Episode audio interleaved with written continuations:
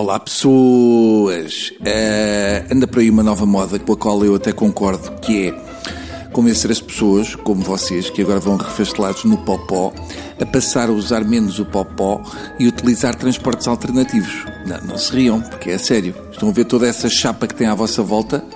Fica em casa. O popó fica e a pessoa vai.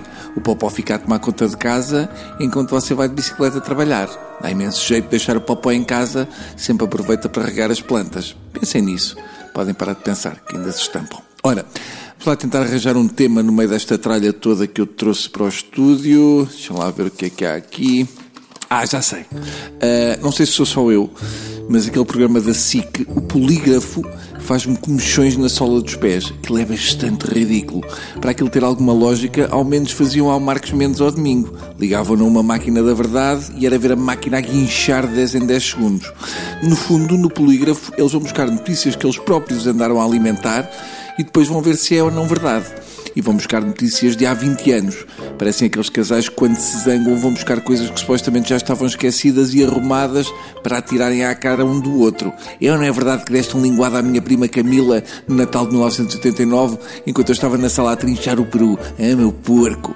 Semana passada foram ver se Mário Soares tinha dito em 1975 que os colonialistas portugueses deviam ser atirados aos tubarões. Chegaram à conclusão que não se sabia. Não havia provas que tivesse dito, mas também não havia provas que não tivesse dito. É uma conclusão brilhante que a partir de agora dá para tudo. Será que Marcelo de Rebelo de Sousa disse a Fátima Campos Ferreira tem umas ancas largas e parideiras?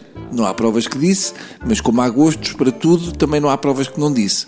Polígrafo é um programa que ficava bem numa grelha da PIDE. Faz lembrar aqueles filmes de ficção científica, só falta no final, ao descobrirem que alguém mentiu ou que disse alguma coisa que não devia ter dito, irem buscá-la à casa e fazerem dela pilha humana para o resto da vida.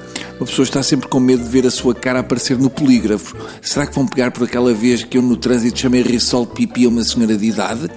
A única pessoa que se sente segura é o Balsemão. Ele sabe que jamais iriam pegar numa coisa que ele disse ou fez desde que começou a usar fraldas até os dias de hoje. Ou os Panama Papers. Também não acredito que alguma vez apareça no polígrafo. Será que a SIC prometeu divulgar todos os nomes de jornalistas e políticos envolvidos nos Panama Papers e afinal não fizeram nada?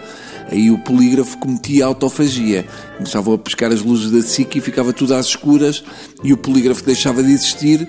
Tinha sido uma cena que nós inventámos só porque somos uns grandes mentirosos. Pronto.